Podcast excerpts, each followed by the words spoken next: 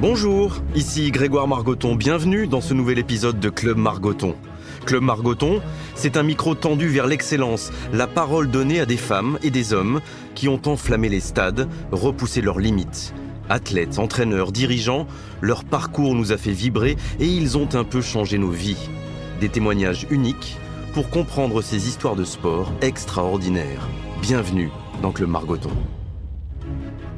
Celui que nous allons rejoindre aujourd'hui est un jeune retraité de 32 ans. Il sort ces jours-ci son deuxième bouquin. Le titre de ce livre, Un dernier tour de piste. Le récit de sa dernière année de compétition et de son retour au sommet. Il y a huit mois, il a mis un terme à sa carrière. Pendant une décennie, il a skié, il a tiré, il a tout gagné. Cinq médailles d'or. Aucun sportif français n'a entendu si souvent la Marseillaise aux Jeux Olympiques. Si toute la France connaît le biathlon, c'est grâce à lui. Il s'appelle Martin Fourcade et nous allons passer une heure en sa compagnie.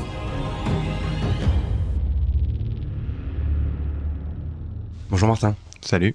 Quotidien hier soir, euh, je t'ai vu chez Yann Barthès en pleine promo d'un bouquin, euh, d'un bouquin qui s'appelle Un dernier tour de piste. Tu as 32 ans et déjà deux bouquins derrière toi. Ça fait beaucoup déjà deux à 32 ans, non? Euh, Ce qui est rigolo, c'est que c'est pas du tout les mêmes les mêmes euh, projets. C'est comme quelqu'un qui aurait écrit euh, un roman et un livre de recettes. Euh, on peut pas dire qu'il a écrit deux, deux, bouquins. Il a écrit certes deux livres, mais qui sont très différents. Je serais pas reparti sur le projet de d'une autobiographie un peu classique d'un sportif, comme était mon, mon, premier livre, Mon rêve d'or et de neige, avec des exercices imposés sur ses partenaires, sur son enfance, sur son parcours, sur son évolution. Euh, ce projet-là est, beaucoup plus intime à mon sens. Je me suis beaucoup plus livré. Euh, J'en suis bien plus fier et du coup j'ai bien plus de plaisir à en parler euh, parce qu'il m'a aussi servi de thérapie l'hiver passé pour mûrir cette réflexion sur une fin de carrière, pour arriver à conscientiser plein de choses sur mon évolution en tant que personne, qui se ressentait sur mon évolution en tant qu'athlète, et pour arriver aussi à à, à, jeter un regard un peu d'ensemble sur euh, sur ce que je faisais là où et, à, et apprécier l'instant présent là où avant euh, je me projetais de course en course euh, de saison en saison sans prendre le temps d'apprécier. Là, il a commencé comment ce bouquin la genèse? Tu, tu commences à écrire ou à garder des choses euh, dans une saison, c'est la saison 2018-2019 ou tu non. commences celle où ça se passe pas bien ou c'est celle d'après? Non, la dernière C'est que la dernière, c'est un, un, livre Tu écrivais dans sur un sur un calepin chaque chaque course, chaque semaine un petit mot? Ou tu en parlais avec Jean-Yves Sartel, avec qui tu as écrit le bouquin Voilà, on a eu euh, deux modes de fonctionnement euh, opposés pour les deux bouquins. Ouais. Le premier, je suis arrivé avec euh, mon texte, Mhm. où je lui ai dit ça, je veux qu'on n'y retouche pas, on ne touche pas une ligne de ce que j'ai écrit. C'est les Ouais. moments forts de ma carrière que j'avais écrit saison après saison, comme un exultoire au printemps pour mettre sur le papier quelque chose qui avait du mal à passer.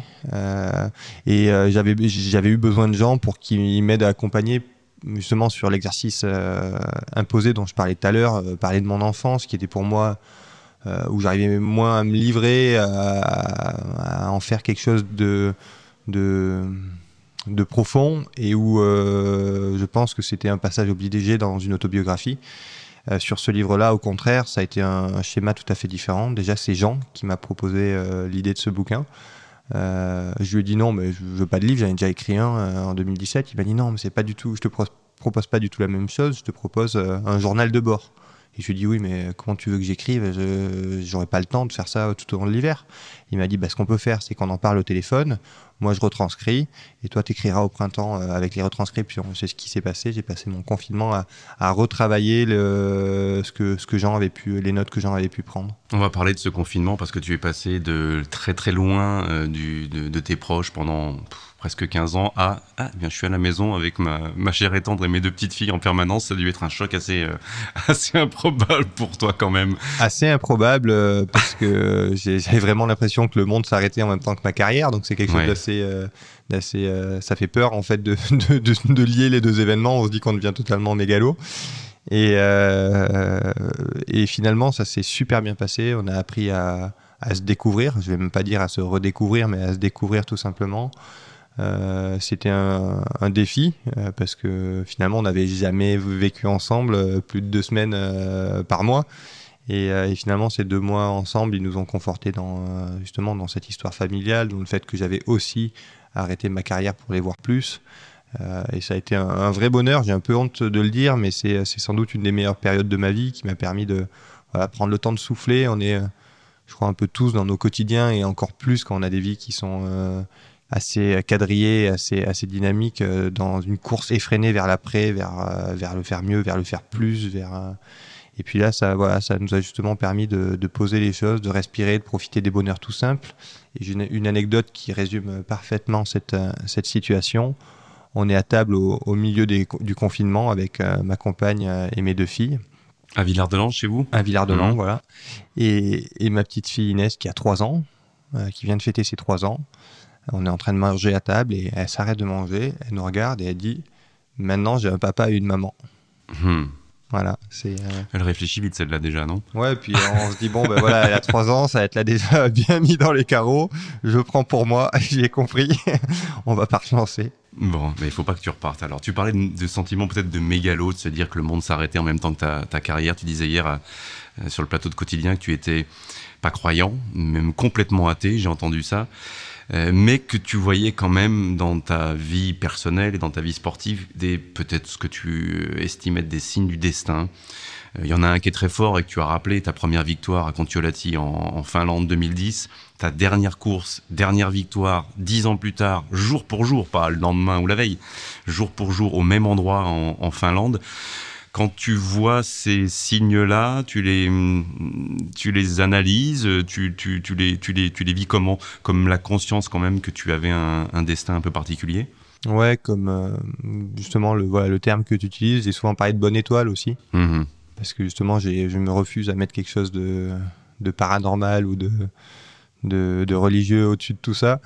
Euh, mais, euh, mais oui, la conscience que c'est un parcours un peu particulier, que, que parfois j'ai l'impression que, je crois que je l'écris comme ça à la fin du livre, hein, que c'est un roman et que qu'il n'aurait pas fallu changer une ligne entre cette cette cette avant-dernière saison qui est compliquée, qui me permet d'expérimenter une notion très très à la mode euh, qui est celle de la résilience.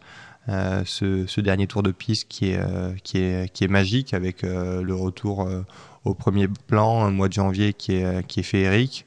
Et voilà, ce dernier combat dans des conditions un peu folles avec l'arrêt du monde autour de nous, avec le sport qui, qui s'arrête. On, est les, on est les derniers sur la piste, dernière compétition en Europe avant de rentrer et, et, de retrouver une vie un peu plus normale. Donc j'ai euh, j'ai l'impression que ce voilà ce parcours il est un peu unique euh, sans aucune prétention et sans aucune euh, non non mais on te voilà. le confirme mais euh, mais en tout cas de d'arriver avec le recul à me dire bah ouais ce qui s'est passé c'est un peu fou et euh, et ce scénario j'aurais eu du mal à l'écrire même si j'avais voulu écrire un, un roman de fiction.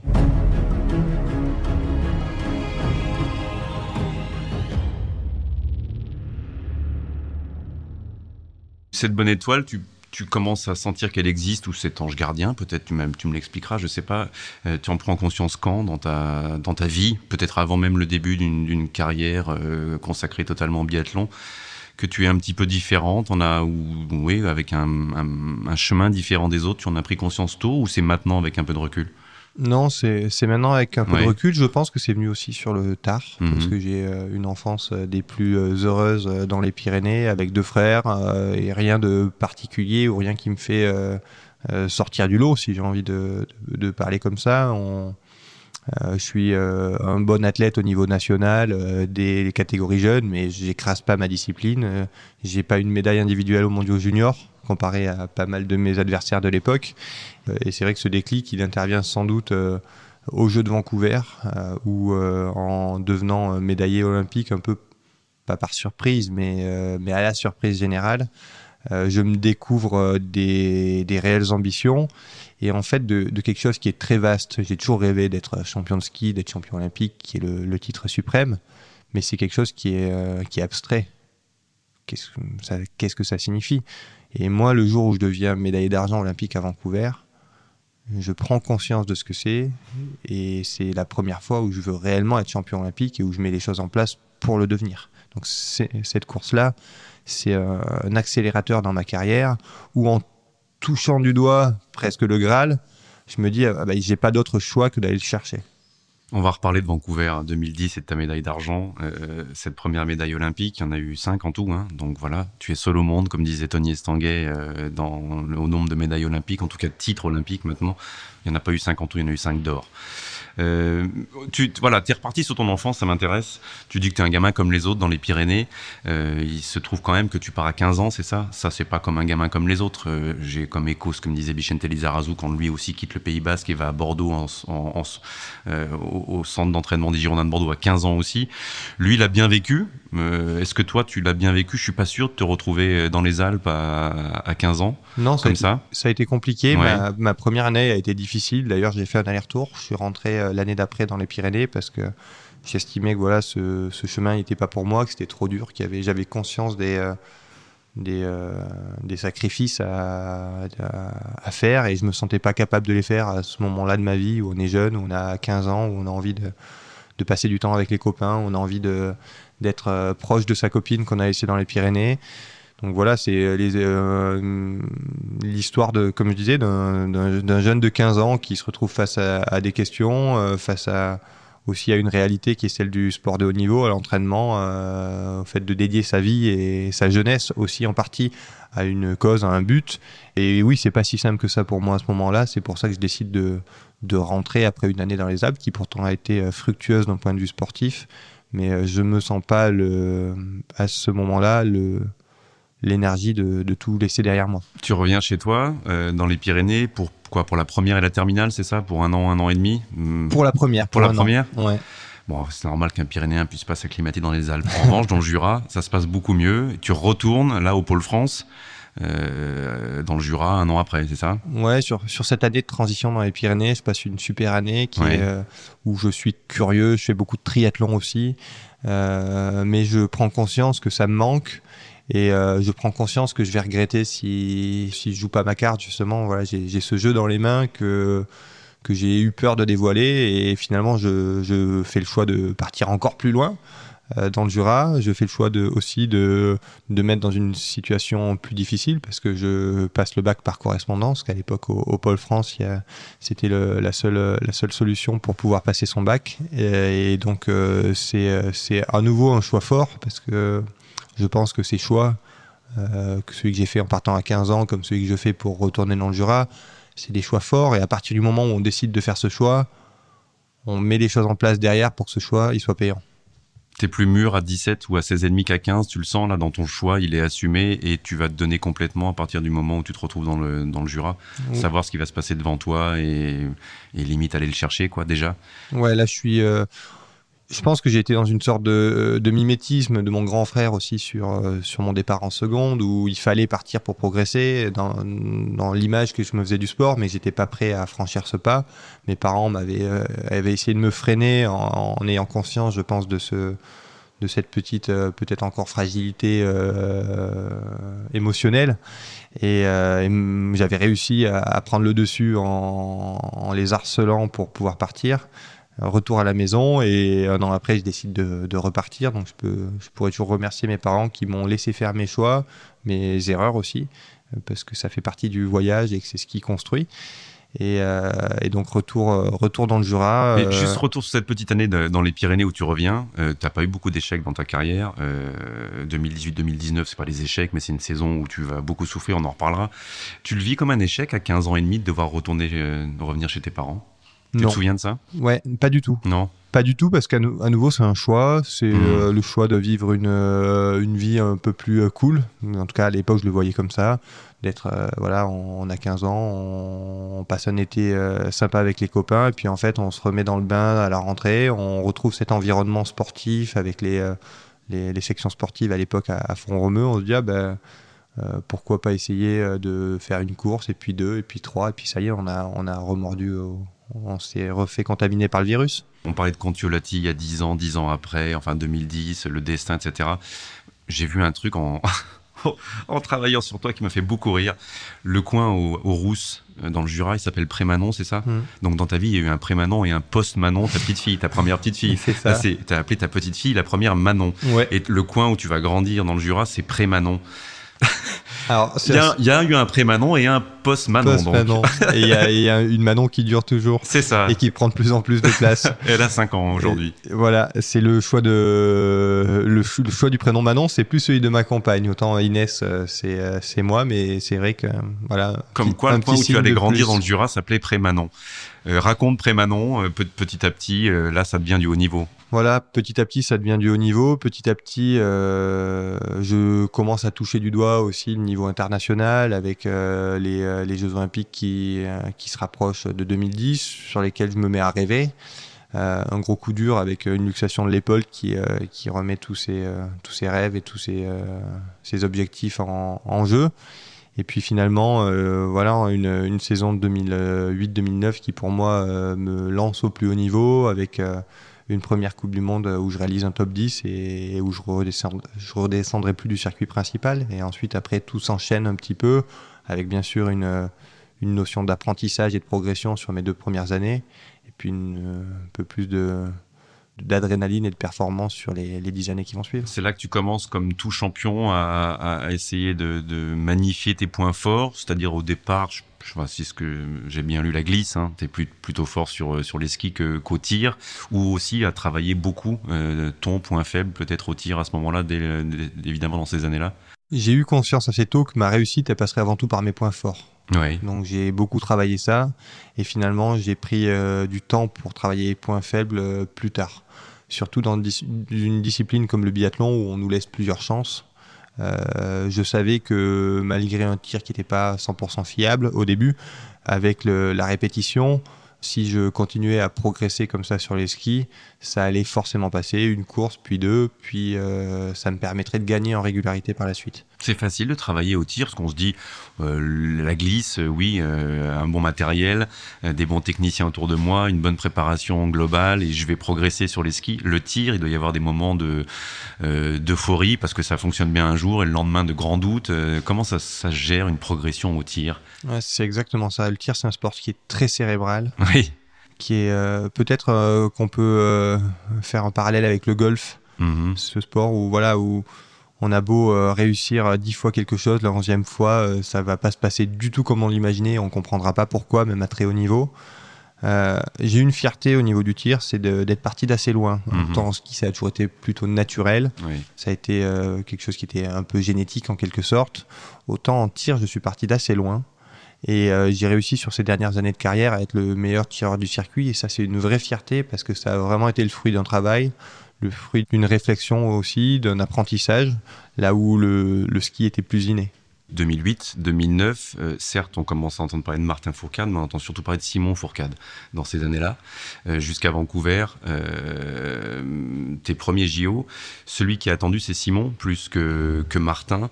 Comment tu gères ces moments-là? Moi, moi aussi, je suis petit frère, je sais ce que c'est d'avoir un grand frère. Tu, tu respectes évidemment ton frère, tu l'aimes profondément.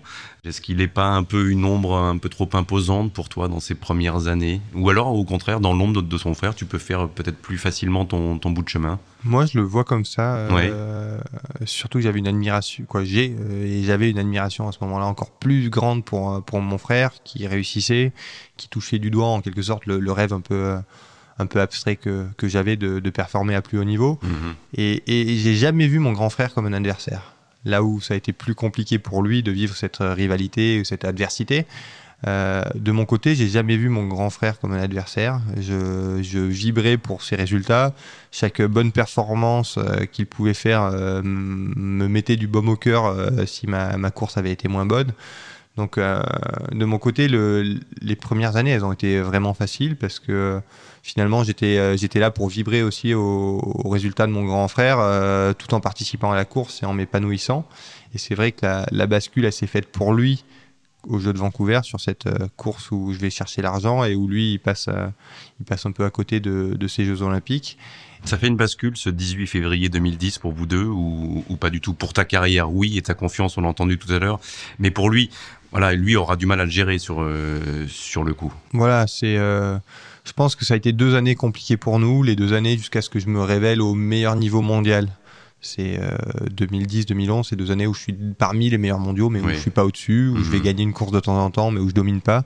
Et je pense que ce qui l'a aidé à passer le cap, c'est euh, c'est de se dire que finalement je, je lui euh, volais plus quelque chose en quelque sorte, mais que j'étais en train de faire quelque chose qu'il n'aurait pas fait. En tout cas, lui il me l'a dit comme ça. À partir du moment où tu es devenu un extraterrestre, j'ai plus été jaloux de toi, j'ai été admiratif. Alors que quand finalement je, réalisais des choses qu'il arrivait à faire, il voyait ça comme une euh, comme euh, comme un vol de ma part ou comme euh, voilà comme une trahison. Tu penses que ça l'a hum, empêché d'une certaine manière dans sa carrière? Parce que c'est vrai que ces mots sont très jolis. Je sais pas si c'est sur euh, Instagram ou sur un site au moment où tu as décidé d'arrêter ta carrière. Il dit euh, Simon dit aujourd'hui ma fierté elle est plus égoïste, elle est celle d'avoir pu être à l'origine de ton voyage. Voilà, il avait un, comme tu le dis, basculé dans quelque chose de plus empathique et de plus fraternel et logique par rapport à toi. Ouais, mais on, et a, on sent que ça a été dur au début pour lui. Quoi. on, a, on a vraiment vécu cette, cette bascule. On a eu deux années compliquées, 2010-2012, on l'a jamais caché. Euh, pour lui, ça a été très compliqué parce que euh, il n'arrivait plus à s'épanouir en tant que sportif. Il, vivait que par cette euh, rivalité qui n'en était pas une. Et de mon côté, c'était dur aussi parce que moi, je voyais mon grand frère souffrir et je savais que même si j'y étais pour rien, c'était de ma faute. Donc c'était une, situation qui était très compliquée. Mon entraîneur de, l'époque, Stéphane, un jour est venu me voir et m'a dit Martin, faut que tu arrêtes de penser à lui parce que euh, lui, euh, t'as pas sa réponse et tu vas, gâcher ton parcours aussi. Donc c'est vrai que qu'à cette époque-là, moi j'ai pris beaucoup de distance, beaucoup de recul, presque très égoïstement, mais c'était la seule solution pour euh, pour nous continuer d'avancer à tous les deux. Et finalement, c'est lui qui est revenu en 2012 et qui sur des beaux mondiaux partagés tous les deux à Ruhpolding en Allemagne réussit à voilà à, passer au-delà de ça, à passer au-delà de cette adversité. On a eu une grande chance, c'est que contrairement à d'autres euh, rivalités euh, entre frères, comme c'est le cas par exemple pour euh, Tony Estanguet et son frère, Mm -hmm. c'est que il y a plusieurs places en biathlon. Il n'y a pas qu'un seul qualifié par pays. et finalement, je lui ai jamais volé sa place. On n'a jamais été dans une rivalité directe. Il y avait de la place pour tout le monde. Et je pense que ça nous a quand même aidé ensuite sur la suite à, faire tous les deux notre parcours, à être fiers de ce qu'on pouvait faire, à être. euh, puis c'est une, chance inouïe quand même de pouvoir euh, vivre euh, l'expérience du haut niveau, de pouvoir participer à des Jeux Olympiques avec son, frère aîné, de pouvoir partager cette merveilleuse aventure qu'on appelle une carrière en famille. Et le premier podium, tous les deux, Novo Mesto, c'est ça en 2011, c'est Mm. une, sur une épreuve de sprint. Euh, c'est la première fois que vous vous retrouvez sur, la, sur, la, sur une boîte ensemble. Euh, ça aussi, ça marque un changement dans votre relation et euh, ou chez toi, une fierté de se retrouver avec ton frère sur le podium? Ouais, c'est c'est important pour nous parce qu'on est justement. Tu es au-dessus, hein, tu es deuxième, il est troisième. Oui, ça sera inversé l'année d'après. Oui, Donc, oui. donc, on est dans cette, dans cette période de, de transition où ça a été très compliqué pour lui, où on est en train de tous les deux de retrouver un, beau niveau. Et donc, c'est ouais, c'est une fierté d'avoir réussi à faire ça, d'avoir réussi à, à monter tous les deux sur le podium. Puis, c'est des souvenirs qui, euh, qui, resteront, euh, qui resteront à vie. Ouais, moi, c'est. euh, j'ai commencé le biathlon grâce à lui. J'ai suivi, euh, comme il disait, il a, il a été à l'origine de, de mon parcours et tu lisais son message tout à l'heure. Il m'a énormément touché. euh, euh, quand, quand il a posté ce petit, ce petit message sur les réseaux, réseaux sociaux lors de ma, de ma fin de carrière. Et ça a été compliqué cette dernière année sans lui aussi, parce que c'était ma première année euh, sans mon frère en Coupe du Monde. Et, euh, en tout cas, euh, il a été à l'origine de ce voyage. Ton expérience maintenant et ton retour sur la vie fait, fait que tu penses que de toute façon, on, peut pas avoir la même carrière, même quand on est frère, on peut pas avoir les mêmes performances. Les bœufs aujourd'hui, vos adversaires norvégiens, ils sont, il y a un grand frère un petit frère, un peu comme chez, chez les Fourcades, c'est le petit qui aura, plus de médailles, qui aura plus de titres olympiques que, que, le, que l'aîné. Tu en as parlé avec eux de, de, de ça aussi, de, de cette idée de, de fratrie forcément déséquilibrée, et c'est comme ça aussi le sport? Euh, on n'en a jamais trop parlé. Vrai. Je pense que eux ont, ont pas eu ce problème d'adversité. Oui. parce que déjà ils ont un écart qui est bien plus important. Je pense qu'il y a, il y a 6 ou 7 ans entre le, le grand et le petit frère. La rivalité est venue plus tard, le grand avait déjà réussi son parcours euh, quand le petit est arrivé à éclos, donc je pense que ils ont vécu ça plus positivement que ce qu'a pu le vivre Simon à l'époque.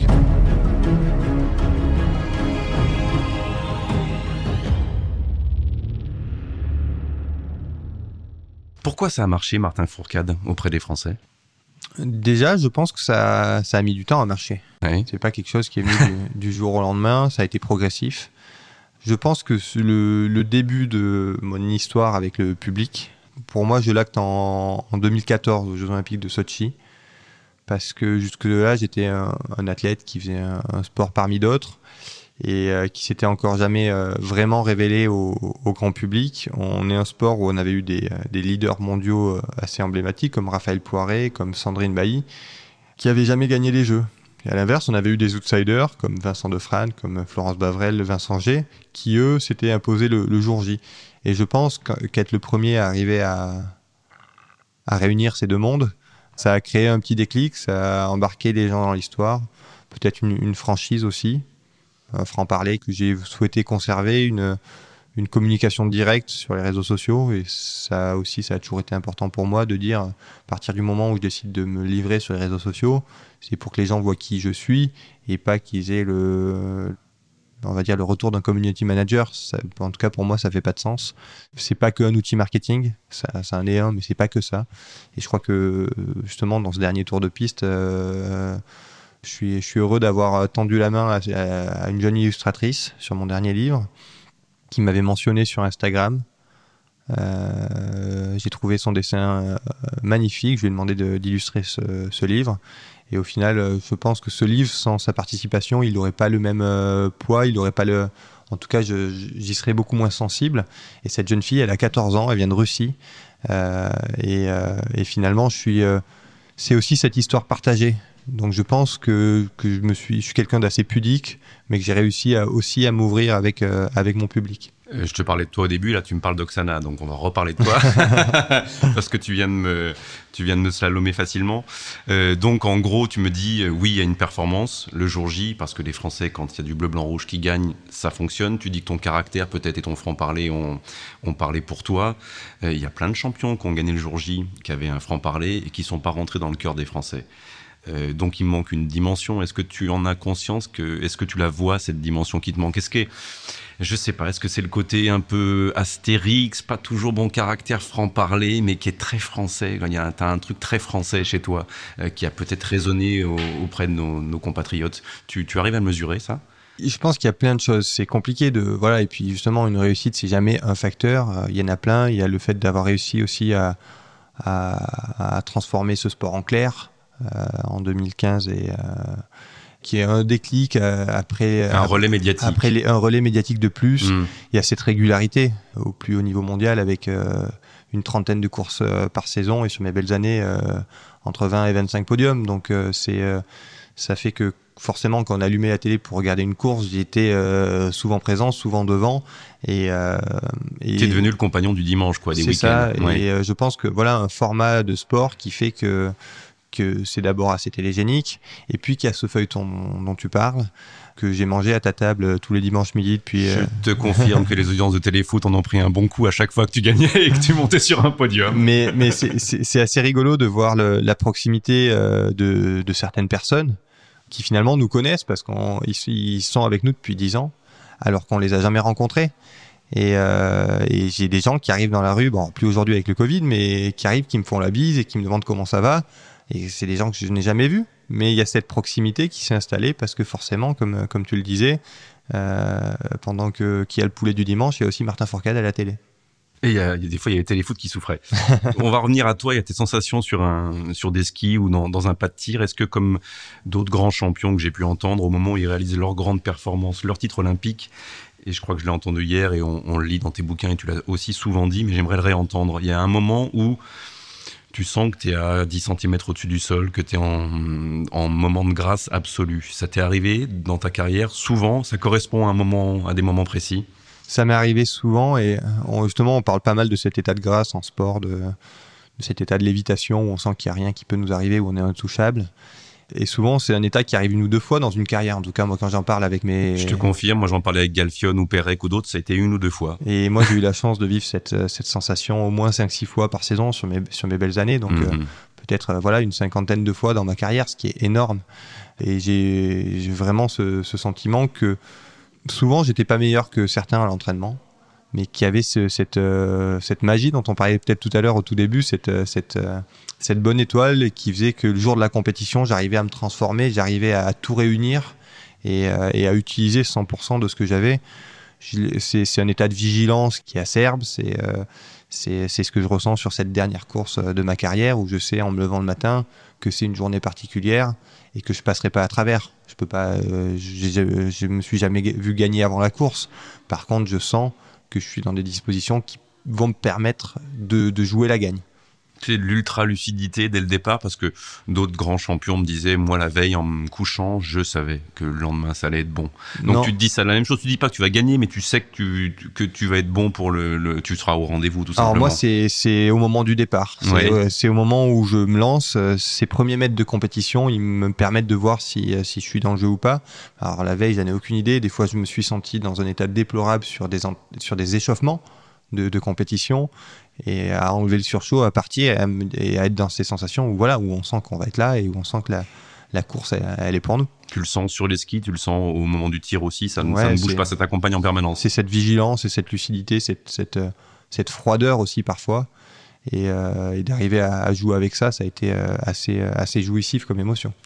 D'autres l'ont vécu une fois, deux fois, toi tu dis 50 fois à peu près dans ta carrière, tu vas pouvoir t'en passer de ce, de cette, c'est même plus de l'adrénaline, c'est de cet extra toi-même dans les années qui viennent, où ça va être difficile de se passer de, de ces sensations incroyables?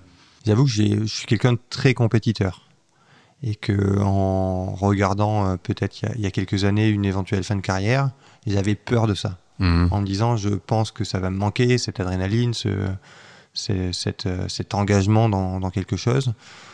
Je pense que mes dernières années euh, de carrière, notamment en 2018-2019 sans en parler, m'ont fait prendre du recul, m'ont fait m'ouvrir, m'ont fait m'ouvrir aux autres. le fait de devenir papa m'a fait changer aussi.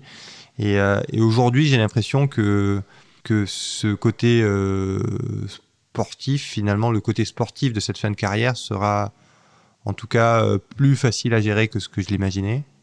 ce qui va être compliqué, c'est d'arriver à, définir qui je suis, parce que ça fait 15 ans que, que qu'en me levant le matin, je me sens athlète, que je suis athlète, que chaque compétition me légitime dans ce costume-là et que que, finalement c'est très facile de, définir qui on est, ce qu'on fait et ce pour quoi on se lève le matin. C'est vrai que quand on change de vie, c'est pas parce que je réponds à ton podcast que je me sens journaliste, c'est pas parce que j'écris un livre que je me sens auteur ou que je fais un shooting pour un partenaire que je me sens mannequin. Donc c'est arriver à, retrouver une identité sur quelque chose qu'on a envie de devenir, des valeurs qu'on a envie de, de transmettre. Ça, je pense que ça prendra plus de temps que le côté sportif. Ça t'angoisse? De, de, de, te prendre ce temps-là ou de te dire, oula, j'ai peut-être que six mois avant de commencer à rentrer dans quelque chose de précis ou tu as pas d'urgence économique, a priori, devant toi. Donc euh, voilà, est-ce que tu te laisses du temps pour ça, pour maturer tranquillement? Alors je me laisse du temps, je suis quelqu'un qui aime bien avancer, donc c'est finalement la difficulté, elle est là, elle est euh, que j'ai confiance qu'il faut du temps pour arriver à, à, construire ça, à faire les bons choix, mais, euh, mais je suis quelqu'un qui aime les projets, qui aime y aller, qui aime aller de l'avant.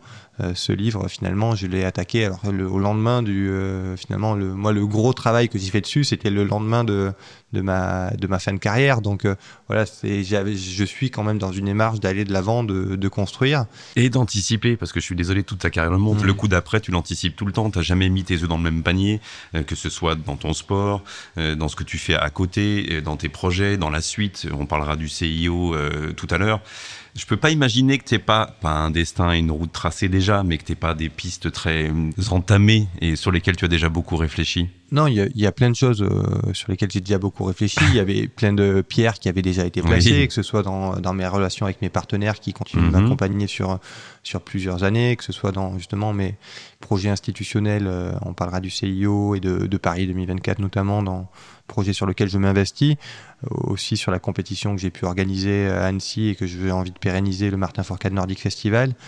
Donc voilà, c'est plein de choses sur lesquelles bien sûr j'ai avancé, bien sûr j'ai envie de, de continuer à m'investir, mais qui ne définissent pour l'instant pas qui je suis.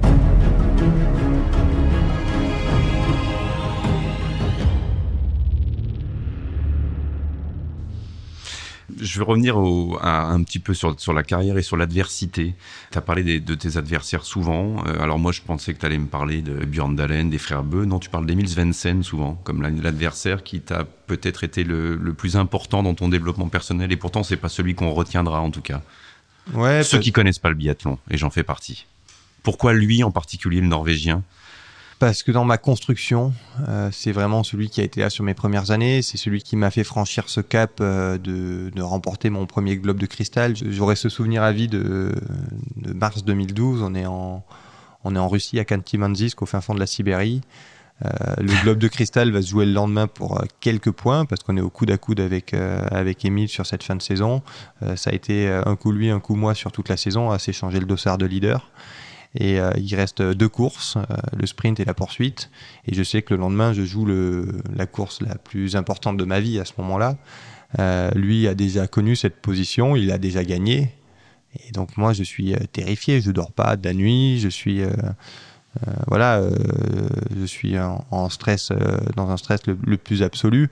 Et finalement, d'arriver à surpasser ça pour aller remporter le sprint le lendemain et sécuriser le classement général, c'est finalement des émotions qu'on vit, des, euh, euh, un combat sur soi-même qui fait que c'est ces moments-là moi, que j'ai ancré au plus profond de moi et qui font de lui pour moi mon plus grand adversaire.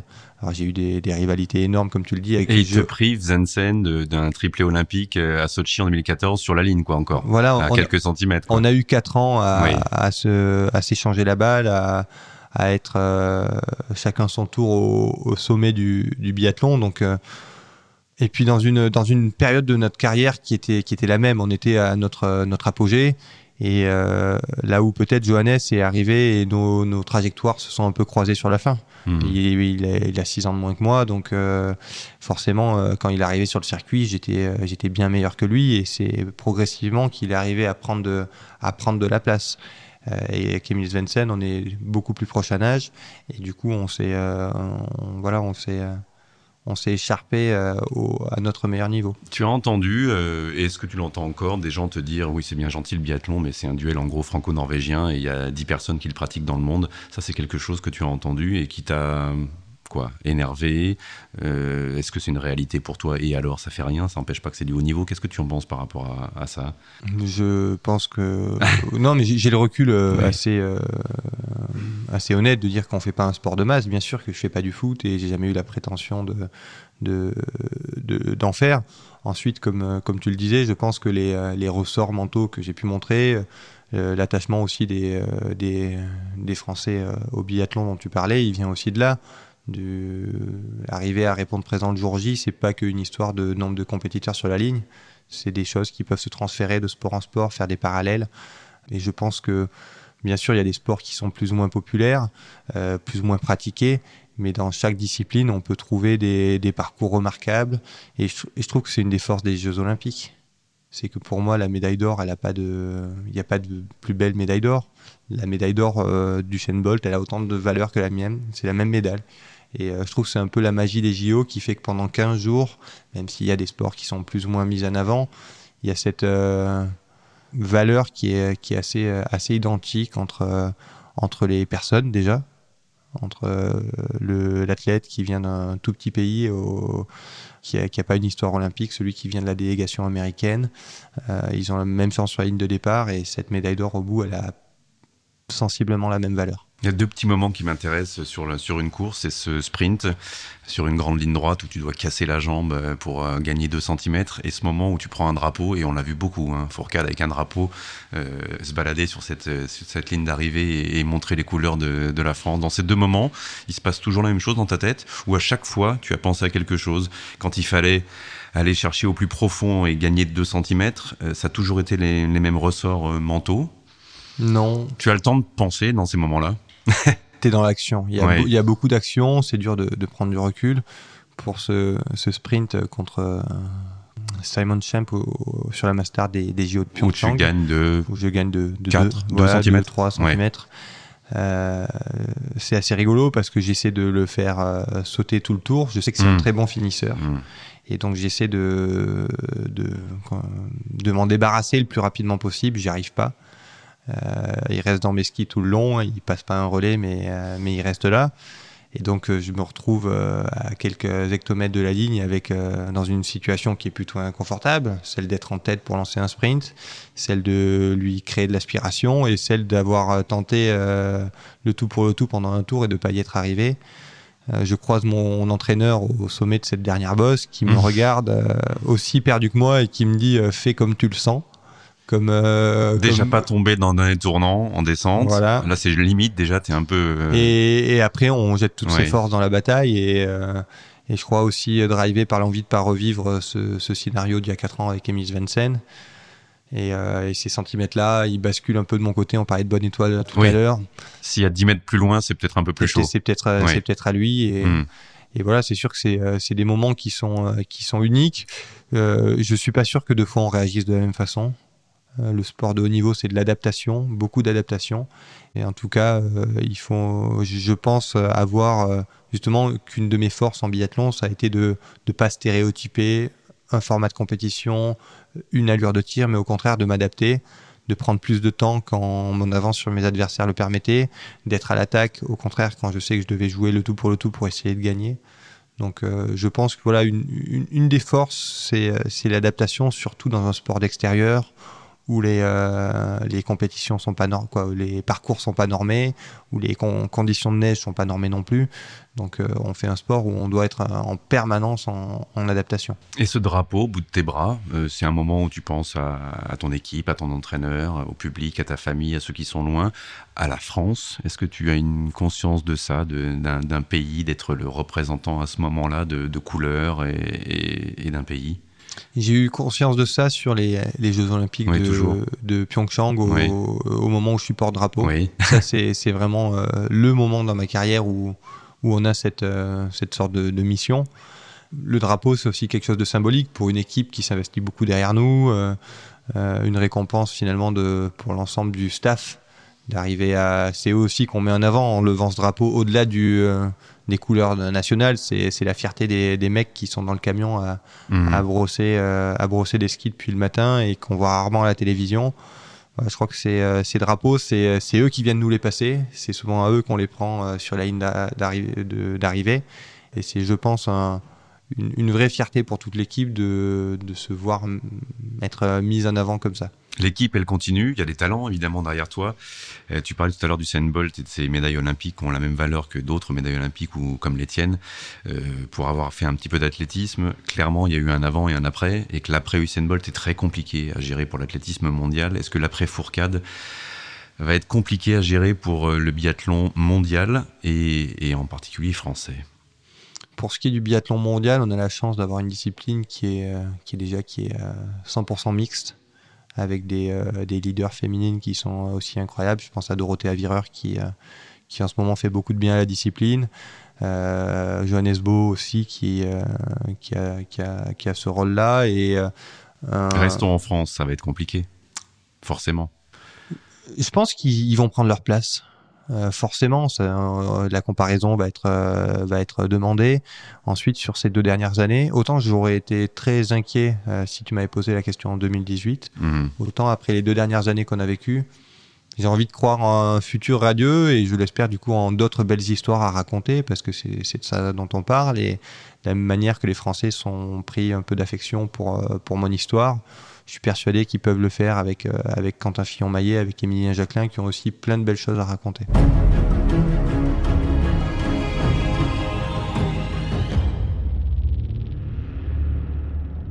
Je voulais revenir à ton caractère, ton franc-parler. Ça t'a joué des tours ou pas dans ta carrière de raconter tout haut ce que tu euh, pensais tout bas?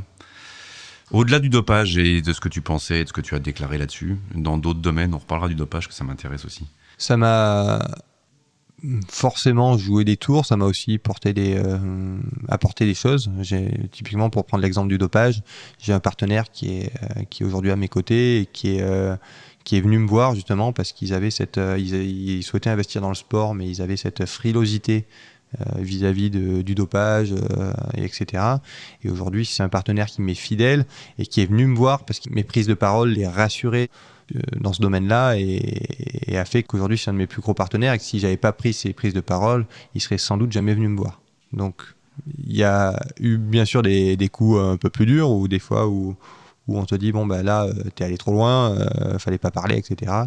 Mais euh, On t'a dit ça quand, tu te souviens Dans des choses bien précises, dans, dans ces, toutes, ces, toutes ces années ouais, nota- notamment sur euh, mais en plus qui n'était pas une attaque personnelle, mais qui a été, qui a été retenue comme Sur ça Jalabert. avec Jalabert. Ouais. Et c'est vrai que le lendemain, j'ai reçu à la fois des messages en me disant bravo d'avoir euh, dit tout haut tout ce que beaucoup pensent tout bas, et d'autres qui me disaient Martin, euh, on s'attaque pas à un mythe du sport français, mais en fait, moi, je l'ai jamais fait comme une attaque personnelle. C'était une, je, je connais pas euh, Laurent Jalabert et, euh, je prends en plus beaucoup de plaisir à l'écouter euh, sur France Télé tout l'été pendant le Tour de France. Mais je personnifiais le combat sur lequel j'étais en train de parler.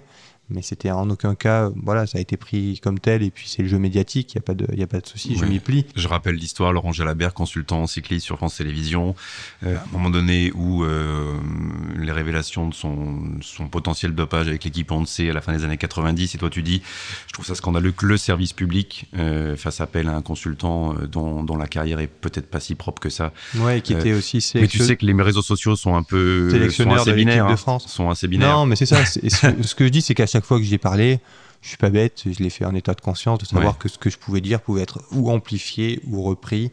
Euh, donc euh, là-dessus, j'ai jamais eu de surprise, j'ai jamais été trahi. Euh, mais c'est aussi, je pense, voilà, on est dans un, dans un monde où justement ces réseaux sociaux nous empêchent de dire ce qu'on pense, nous empêchent de prendre des positions, nous empêchent de parce que parce qu'on est dans une culture du buzz où chaque phrase va être amplifiée, va être mise en avant. Ensuite, je parle euh, sur, j'essaie de, parler sur les thèmes qui me tiennent à cœur, et il y a des choses sur lesquelles euh, j'essaie de faire attention. Typiquement, hier, on était euh, sur l'émission quotidien. Ben, une des chansons que je préfère, c'est Le vent nous portera de noir désir. Mhm. Ben, dans la playlist, je l'ai pas mis. Parce que c'est aussi une histoire de, de, de valeurs qu'on a envie de transmettre, de choix qu'on fait. Et forcément, en, en mettant en avant cette, cette chanson-là, si on nous demande une de nos plus belles chansons, on peut pas dissocier. euh, Mhm. J'ai conscience des choses, il y a des choses que je fais pas, il y a des prises de position que je prends pas Mhm. en ayant conscience que ça va dépasser le cadre de l'entendement et que finalement c'est pas du tout dans cette voie-là où on voulait aller.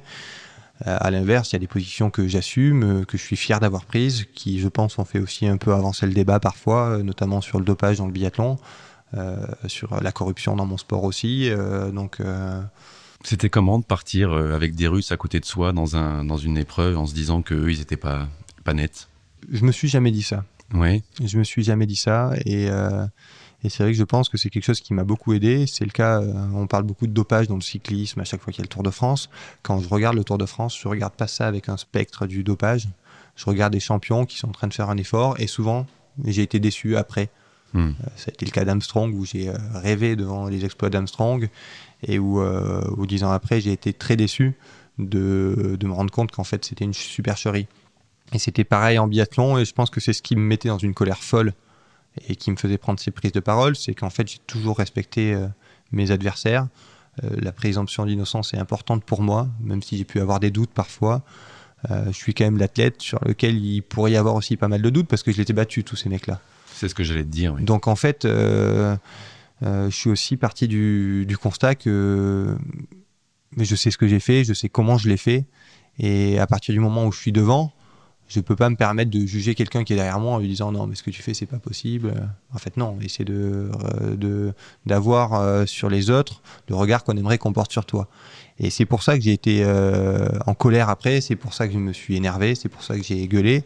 C'est parce qu'en fait, quand après je découvre qu'on m'a dupé, euh, bah, finalement ça me fait mal parce que moi j'ai accordé ma confiance. Et en tout cas, c'était important pour moi. Mais je, suis- je me suis jamais dit, euh, bah, je suis en train de battre un mec dopé, ça m'a jamais donné un supplément de motivation. Non, ça a été de la déception euh, après. Et, euh, et souvent, c'est des mecs qu'on n'a plus vus. Et, euh, et en 2017, euh, quand j'ai un accrochage avec le russe Loginov, c'est la première fois que c'est un athlète qui revient Oui. après dopage. Et là, euh, pour moi, moi, je prends ça en plus comme une provocation, en me disant, Mhm. euh, il m'a, il nous a menti. Je lui- là, je lui fais plus confiance. Ma confiance, elle est brisée. Voilà, l'adepte, t'es pas un adepte de la deuxième chance. Si, sur plein de choses. Ouais. Après, il y a des erreurs qui, voilà, c'est.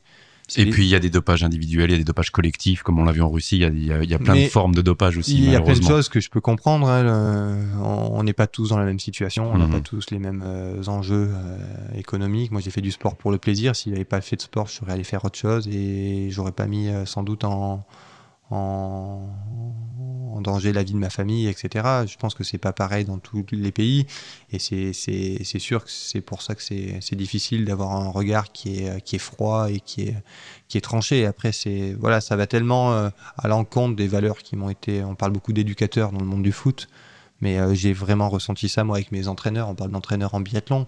Mais en fait, si, si j'ai commencé à faire du ski de fond dans un premier temps et du biathlon, c'était pour euh, passer des moments en forêt avec mes copains, apprendre à découvrir mon corps, euh, apprendre à me faire du bien. Et euh, donc le, début de l'histoire, c'est ça. Sur l'aspect compétition, après, c'est apprendre à se dépasser, apprendre à tirer le meilleur de soi-même. Et c'est pour ça que moi, en fait, je suis en, en incompréhension face à, à, ce phénomène de dopage, parce que c'est ça va à l'inverse de, de, ce que j'ai pu rechercher. J'ai pas fait du biathlon pour gagner de l'argent ou pour être connu.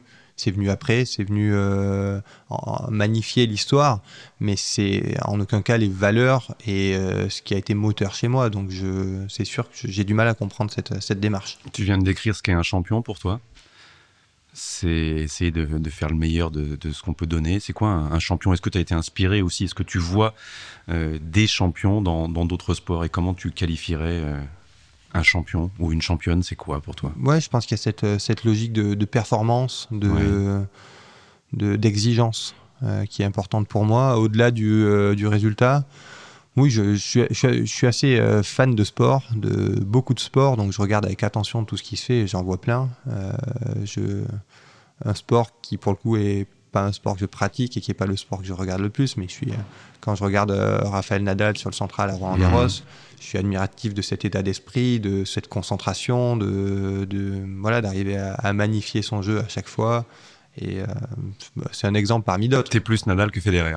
Ouais. Attention, les réseaux sociaux vont réagir. Carrément. Il y a des valeurs plus chez Nadal qui te bah, qui font la, écho chez toi. Sur l'agressivité, ouais. sur la compétition. Voilà, cet, cet état d'esprit mental où on se dit que on, on donne pas sa chance à l'autre, ça, ça me plaît.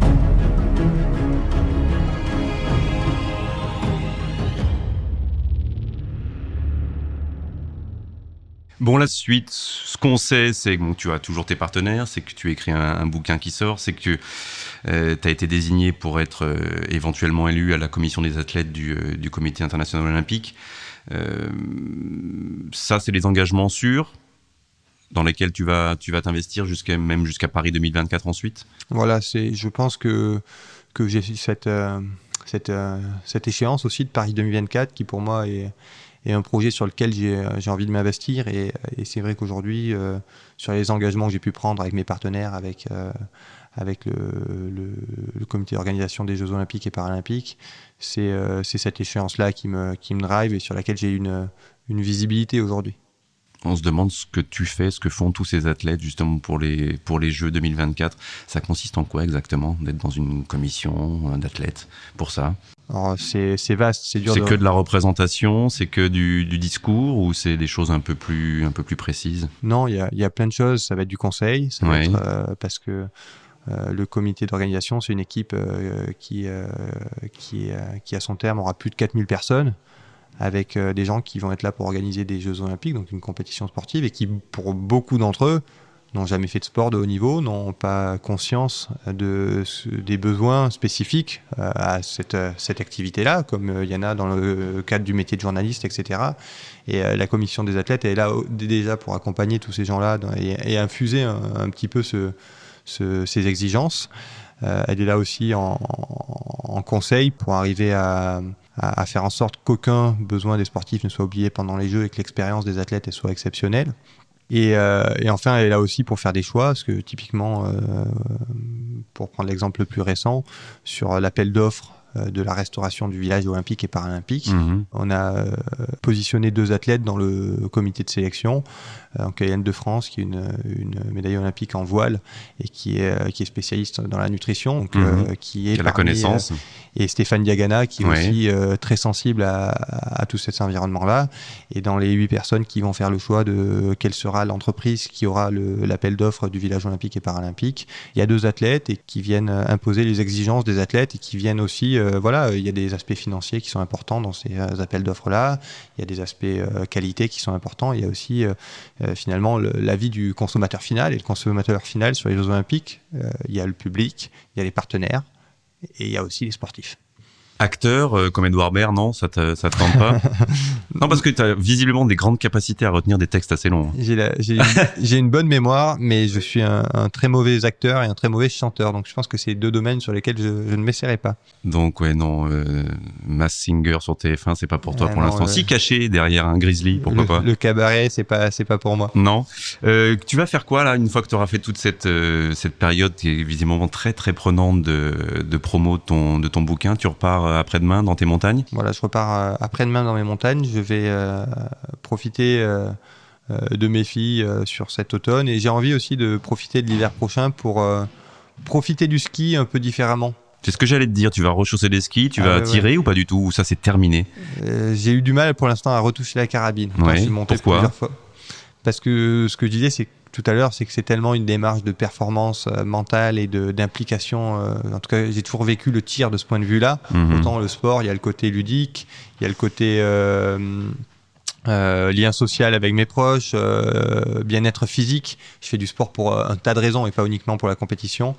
Pour le tir, euh, par contre, ça a toujours été pour moi une démarche euh, d'ultra performance et j'ai en fait presque un peu peur de prendre la carabine juste pour aller euh, m'amuser en quelque sorte. Ça se fait, mais c'est une, une appréhension que je, dois- je vais devoir passer. Tu as déjà mis euh, Manon sur des skis ou pas Ah, encore bien sûr, à la montagne, on met ses enfants assez tôt sur, euh, sur les skis, mais euh, sans aucune pression, avec la seule prétention de, de vouloir qu'elle euh, qu'elle apprenne à skier, comme on lui demande d'apprendre à nager, pour ensuite faire ses choix, faire du sport si elle a envie, faire de la musique si elle a envie, faire toute autre chose de, de sa jolie petite vie. Eh ben profite bien. Bon vent pour la suite, Martin. Merci, Merci beaucoup. Edouard. Merci d'avoir écouté Club Margoton. J'espère que vous aurez pris autant de plaisir à écouter cette interview que moi à la réaliser. Si cet épisode vous a plu, n'hésitez pas à mettre des étoiles ou à commenter. Rendez-vous dès la semaine prochaine pour un nouvel épisode de ce podcast, Club Margoton.